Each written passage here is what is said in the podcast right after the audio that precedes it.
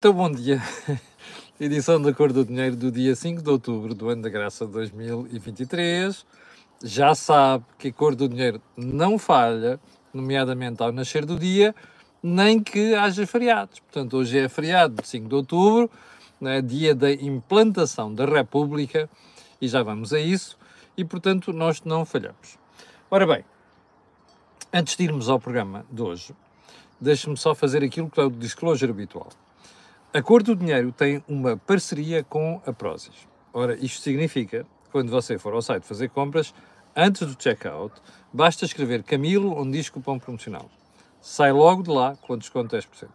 Mas se juntar o cupom que eu vou divulgar hoje, que a Marta me enviou, um, você pode juntar esse cupom ao outro e os descontos são maiores. Bem, agora sim, without further ado, porque isto, apesar de ser feriado, a a, agência, a agenda é brutalmente longa. Let's do it. Como eu dizia há bocadinho, dia 5 de outubro, vamos ter aquela conversa habitual no Parlamento, com discursos e não sei quantos, Sr. Presidente da República.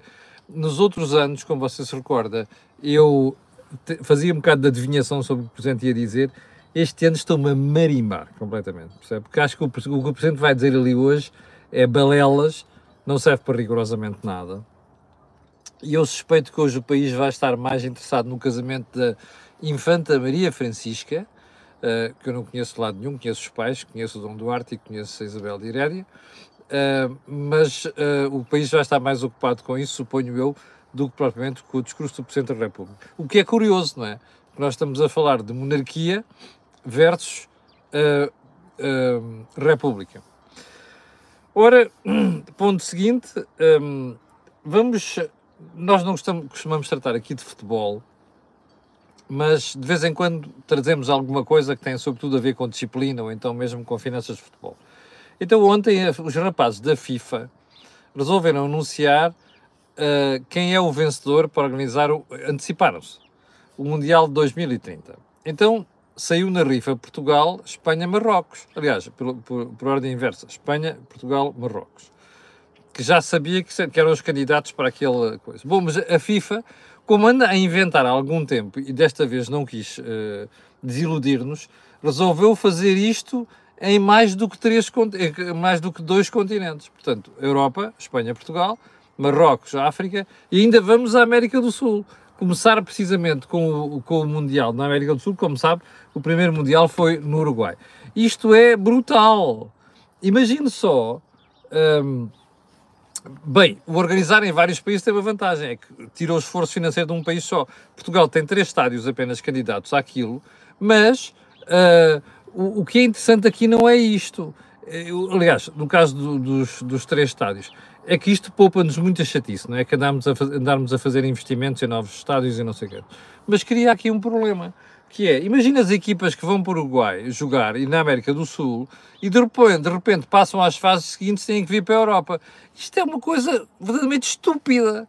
É, é aquelas invenções já da FIFA nos últimos tempos, não é? Começou com o, começou com o, o fulano que meteu o, o Mundial no Qatar, uh, aquilo com suspeitas gravíssimas de corrupção e por aí adiante, e agora vai com este rapaz que lá está. Bem, disparates sobre disparates. Uh, não venham aqui com conversas sobre sim, é, vale a pena, é bonito fazer em três continentes, ou não sei quantos, mas enfim. Um, não sei se você no fim de semana esteve atento ao, ao, ao discurso, do, o assunto seguinte, ao discurso do nosso primeiro, como se dizia na tropa. O nosso primeiro aqui é o Primeiro-Ministro.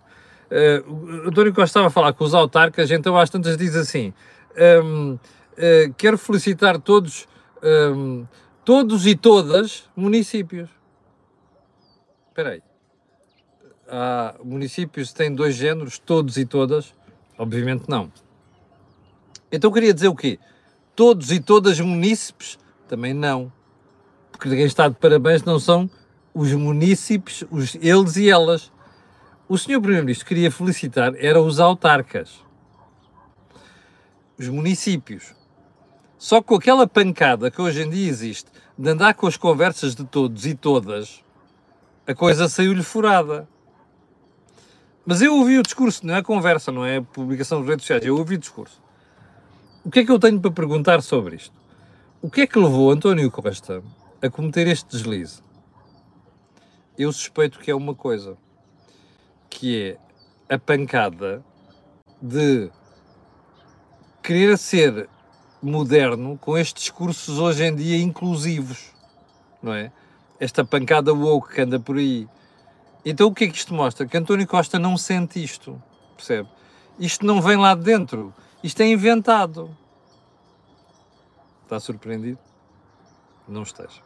Bem, ponto seguinte é que de facto a estupidez não tem limites. Um, professores e assistentes profissionais nas escolas vão-se fazer greve amanhã e segunda-feira.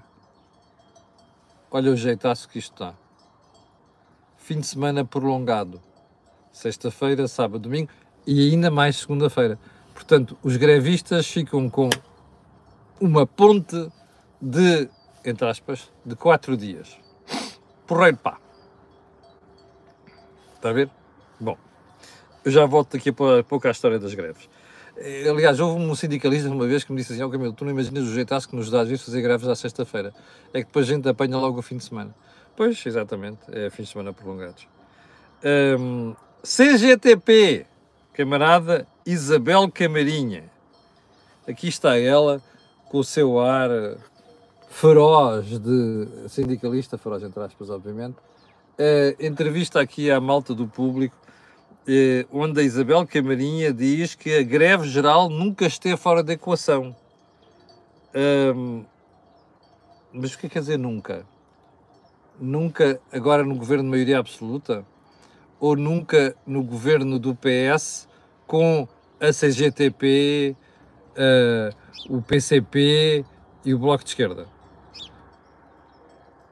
Eu estou espantado, porque eu acho que a Isabel Camarinha uh, e a CGTP tinham muitos motivos para fazer greve durante o período do governo com o PCP e o Bloco de Esquerda e não fizeram. Portanto, ela está a dizer que nunca esteve fora de equação quando? Nesse período. A Isabel Camarinha já tem idade, eu acho que ela está nos 60 anos, salvo eu acho que ela já tem idade para perceber que o pessoal não é estúpido. E, portanto, o que está em causa agora é que agora zangaram-se todos e a CGTP, como é o braço armado do Partido Comunista Português, braço armado quer dizer a malta das greves, da agitação e não sei quantos nas ruas, agora é que acordou, mais valia reconhecer essas coisas. Já agora, eu não sei se já percebeu, mas anda por aí onda, isto é a manchete do público de hoje. Anda camaradinha, disse alguém, é verdade. Uh, olha aqui, Uh, eh, 25 jovens com casa própria caem para metade das duas últimas décadas. Um, só pouco mais de 25% consegue ter casa nos 25 anos e compra passou a ser cada vez mais feita com recurso a crédito. A habitação está menos acessível do que na crise de 2008. Bom, vamos lá ver se a gente se entende. Já era na semana passada, houve aí um idiota qualquer, não tem outro nome, um, um idiota chapado, aqui deste lado, que mandou para aqui uma mensagem. Ah, isto quer dizer, porque já tinha aparecido esta informação, que uh, os jovens têm, que têm cada vez menos acesso à casa própria, não sei quantos. Uh, ainda por mais que a piada foi porque, por causa daquilo que eu andava a dizer. Bem, isto é uma estupidez. Desculpem lá. Um, ehm, só pouco mais de 25% consegue ter casa própria. Mas desculpem lá. Os jovens são o quê? Têm casa própria porque os pais dão dinheiro? ou porque vão ao crédito. Isto é uma estupidez, caramba. Não sei se estão a perceber. Um jovem não pode ter casa própria, a menos que tenha bens de família. Está a começar a vida. E já agora, não sei o que é que é esta fixação que nós temos em Portugal, nomeadamente a, a jornalada, a imprensa, de que nós temos que ter casa própria. Não! Nós temos é que ter casa arrendada ou não, devia ser sobretudo arrendada. Só que nós vivemos num país onde se demoniza o arrendamento, os proprietários, não é? E dificulta a vida aos proprietários. Portanto, não há arrendamento. Isto é uma estupidez, não faz sentido nenhum. Ainda bem que os jovens não têm casa própria. Deviam ter casa arrendada porque precisam de mobilidade, ou estão aqui amanhã estão ali, precisam de se mexer. Está a ver? Isto é um complexo estupidamente português. A-se lá entender. Enfim. Bom, vamos então para os assuntos mais importantes de hoje. Não, desculpa, os outros também eram importantes. eu ontem estava a ver, uh, estava a fazer zapping nos canais de televisão, dei com a entrevista da Marina Gonçalves, a nossa distinta ministra da, distinta entre aspas, obviamente, ministra da Habitação, ao meu colega Vítor Gonçalves. O que eu posso dizer da entrevista é que é absolutamente lamentável. A menina é daquelas que só sabe falar. Típico produto das faculdades de Direito. Eh, eu sei o que estou a dizer, também passei por lá. Só sabe falar a. Uh, depois, tudo o que se diz, olha, sabe como é, o que é que se resume a entrevista dela? A duas coisas. Ah, em 2018, quando nós fizemos o apanhado deste problema da habitação, detectamos que havia 27 mil famílias que precisavam de casa. Agora são 82 mil. Ah, mas depois veio uma chatice chamada pandemia. Este é o primeiro. Desculpa. Primeiro assunto. O segundo é a frase dela, que para mim é a frase da semana. Ao contrário do que se fez durante décadas, assumimos como prioridade o parque público, habitacional. Bom, o primeiro problema, o governo não fez nada, não tem nada a ver com pandemia. A construção não parou, as câmaras não pararam durante a pandemia, está a perceber? Não tem nada a ver com isso. O governo não fez é nada na habitação, ponto. Não percebeu a alteração social porque está preocupado com o dia a dia, com o dia seguinte. Já expliquei aqui isto milhares de vezes. E isto aqui é confirmação, a habitação é confirmação disto. Agora, este segundo aspecto, ao contrário do que se fez durante décadas, assumimos como prioridade o parque público, público habitacional. Isto é a confissão, confissão da estupidez da senhora, mais do governo que ela integra. integra. Sabe porquê? Olha, é que nas últimas décadas, eu vou só pegar desde Guterres, 1995, até, até 2028, perdão, até 2023, são 28 anos. Destes 28 anos, os camaradas da Marina estiveram no governo e nas câmaras importantes como Porto e Lisboa, tirando ali o período do, do, do Rui Rio. Está a ver? Isto quer dizer o quê? Que são os camaradas da Marina que não assumiram como prioridade o, o, o parque habitacional público. Está a ver? Eu acho que ela nem sequer percebeu o que estava a dizer. Mas o mais grave disto tudo é que se um de nós que sabe que existem problemas com a habitação pensar bem, diz assim: Epá, o que faria se estes tipos não tivessem assumido como prioridade um parque público, público habitacional? Imagina o que era. Desculpem lá. Isto é a maior estupidez que a gente já viu. A Marina Gonçalves é uma tonta. Nunca devia estar naquele lugar. Só sabe falar. E eu só tenho uma pergunta para ela, que eu acho que os jornalistas, jornalistas deviam fazer. Bom, agora a desculpa foi a pandemia, não é? Porque identificaram em 2018, não fizeram nada. Em 2026, quando isto for tudo um fracasso, qual é a próxima desculpa da Marina? Mais do Sr. Primeiro-Ministro. Esta gente não se enxerga, percebe? Bom, uh, ontem a senhora doutora Marina Gonçalves assumiu a ligação direta entre o, o fim do benefício fiscal aos novos residentes e a Manif de sábado. Já sabíamos, aliás, eu tenho escrito isso, tenho dito aqui, que o governo se acorronou com a protesto do fim de semana. Lembrou-se de um milhão de pessoas na rua de Passos Coelho com a Troika. É este espectro que está em cima da cabeça de António Costa. António Costa está aterrado com isto, eu já lhe disse isto aqui várias vezes. Está preocupadíssimo e, portanto, vai reagindo no dia a dia. Isto é uma estupidez, feita da forma como foi feito. Repare uma coisa: nenhum primeiro-ministro decente se anuncia uma coisa daquelas, uma alteração fiscal importante numa entrevista sobretudo depois de uma manif como a de sábado, porque vai mostrar que o tipo está borrado de medo. Ou se quiser em linguagem espanhola, se é corona. Bem, isto leva-nos ao ponto seguinte. O doutor António Costa prepara-se para entregar de mão beijada à Espanha e à Grécia uma grande ventaja. Uma grande vantagem. Eu vou-lhe mostrar hoje a manchete de dois jornais espanhóis sobre esta matéria. Um desses jornais, que é o Cinco Dias, que é este que está aqui, é um jornal socialista do grupo do El País, que faz uns fretes momentais ao PSOE, ad nauseam. O outro jornal é um jornal conservador, o Expansión. Olha aqui a Espanha ganha com o fim do oásis fiscal em Portugal. Itália e Grécia também oferecem agora mais benefícios para os estrangeiros. E a manchete do. Eu volto a esta história. Do cinco dias é também elucidativa. Los ricos preparan el regreso a España tras agotar el oasis fiscal de Portugal. Impuestos. El régimen luso de 2009, eu expliquei-lhe aqui quem tem sido José Sócrates a criar, tem um limite de 10 anos que alguns beneficiários já esgotaram. Assessores. Os, as, os escritórios uh, os escritórios, os escritórios de consultoria fiscal em Espanha vão ter muito trabalho porque vão tentar ir buscar a malta que vai sair de Portugal. Eu não sei se já percebeu, mas isto é o que António Costa conseguiu. Ontem o El País já tinha dito Portugal ia acabar com o regime fiscal por causa provocava aumento da habitação.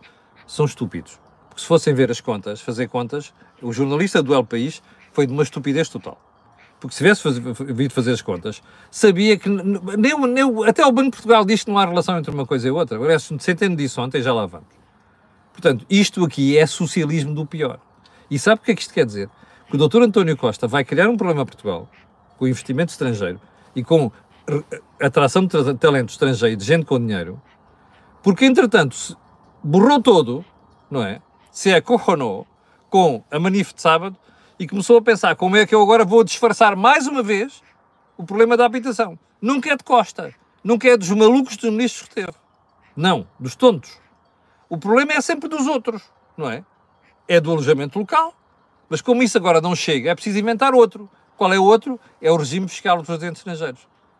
Isto não é um primeiro-ministro, é um chefe de um bando de idiotas. Percebe? É o que isto é. Este senhor não pensou na medida. Esta medida não foi pensada. Vou repetir. Esta medida não foi analisada. O governo atirou-a para o ar, como atirou, atirou o pacote mais habitação, que em 15 dias nenhuma pessoa, e muito menos uma tonta, consegue montar um pacote de habitação à altura. Percebe? Os tipos estavam preocupados em três semanas em inventar um pacote de habitação que foi uma estupidez. Depois tiveram medo da reação e, uh, e, e recuaram um bocadinho. Agora é a mesma história, percebe? Este primeiro-ministro não é primeiro-ministro de nada. Este é um cábula, percebe? Este é um tipo que não estuda as matérias e a única coisa que está preocupado é com o rabinho dele. Pá, não me diz uma pica que eu tenho aqui, isto me dói. Está a perceber? E afasta o rabinho, está a perceber? Isto é o primeiro-ministro que nós temos. Bem, já agora, uh, o PSD anda onde? Onde é que anda o PSD? Pá, isto é gravíssimo. Esta história, eu acho que o PSD nem percebeu o impacto desta história da alteração fiscal. O impacto para o país, está a perceber? O PSD anda a dormir, literalmente. Isto é das coisas mais graves que nós tivemos. Aliás, é só ver as manchetes. Eu acho que hoje, ou nos próximos dias, na Assembleia da República, quando houver um debate, alguém devia mostrar estas manchetes ao Dr. António Costa. E, as televisões deviam passar isto hoje. Está a ver? Que é para o pessoal saber a péssima qualidade da pessoa que pôs como Primeiro-Ministro. Que nem sequer faz contas, não analisa nada e atira medidas para o ar. É para como lhe dá em função das sondagens e das manifes. Bom, vamos continuar então para mim. O Banco de Portugal ontem anunciou no boletim do outono as previsões para o crescimento da economia. Então é assim, a economia já não vai crescer 10,7%, aliás, 10,7%, Nossa Senhora, na Irlanda, 2,7% este ano. Vai crescer 2,1%. Desculpa lá, não me dá prazer nenhum saber que vamos crescer menos. Mas dá-me prazer ver como é que depois a gente bate com a fuça na parede. E a fuça de quem estamos a falar é de Mário Centeno. Porque a última vez que ele falou com isto, todo o fano, foi em junho. E previa 2,7%. Afinal, bateu com a fuça na parede. Bom. Explique-me só uma coisa. Um banco central não devia ter cuidado quando faz previsões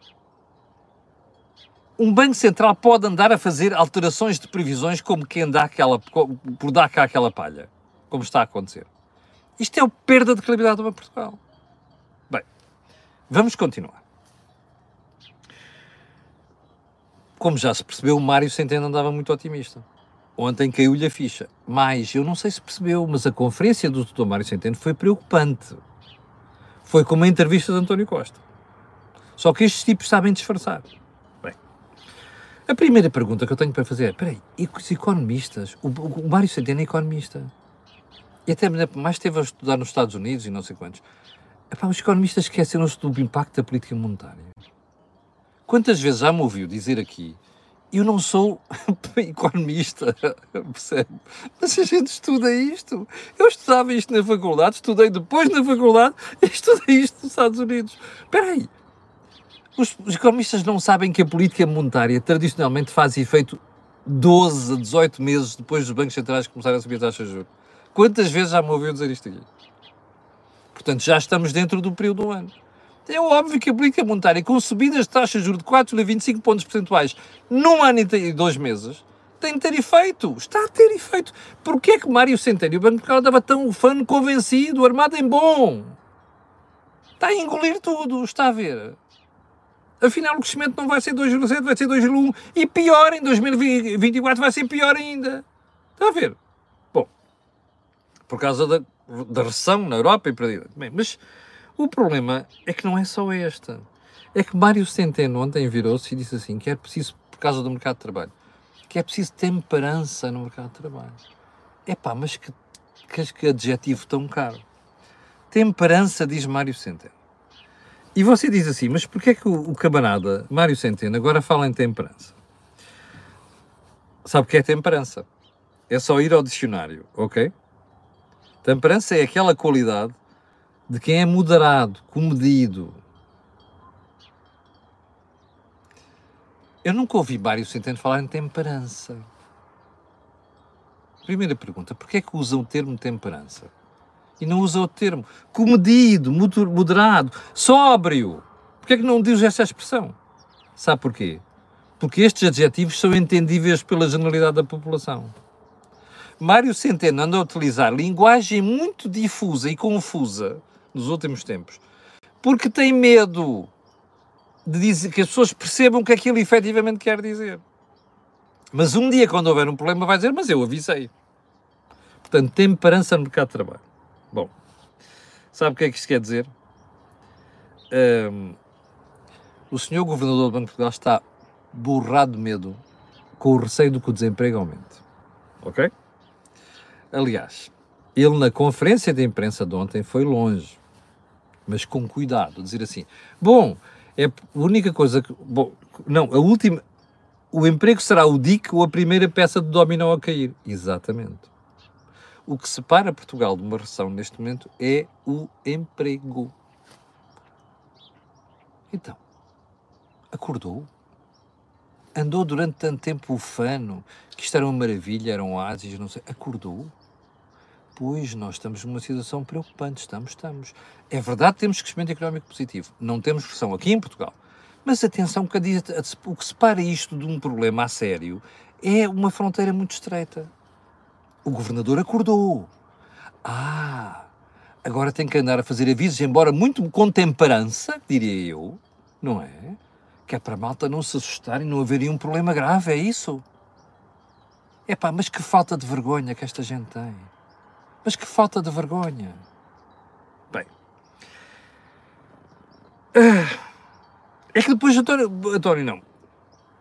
Centeno continua e diz assim: Bom, estão a ver, há demonstrações aí salariais, eu até lhe vou dizer qual é que foi a expressão que ele usou. Ok?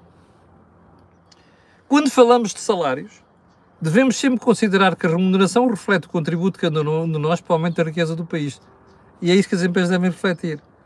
Quando eu estava a falar do 15 mês que ele diz que ainda bem, só podemos estar satisfeitos. Mas depois diz assim: o que se diz às empresas não é tanto o pagamento do 15 mês, mas que nos organizemos para permitir que esse capital humano seja utilizado aqui com a remuneração que lhe é devida. Mas o que é que é devida? É que o aumento da remuneração tem que refletir o, o aumento da riqueza do país. É isso que tem sucedido?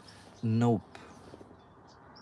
Mas olha, é bom que a gente tenha os Mários Centenos desta vida, os Antónios Costas, levarem com, com o cara na parede. É muito bom. Porque andaram a ignorar uma série de coisas durante muito tempo. Ignoraram os avisos das pessoas, inventaram uma história sobre diabos e diabo 4 e agora estão à beira de ter o diabo em cima. Mas é assim que as pessoas aprendem. Está a ver? Bom, e como já estou a abusar do seu tempo, já vamos com 25 minutos desta brincadeira hoje, vou-me despedir dizendo-lhe um grande feriado, uh, um bom casamento para a Maria Francisca e para o seu rapaz, não é? Um, e quanto a nós, voltaremos a ver-nos amanhã, às 8 da manhã, para eu lhe atazanar o juízo. Muito obrigado, com licença, e até amanhã.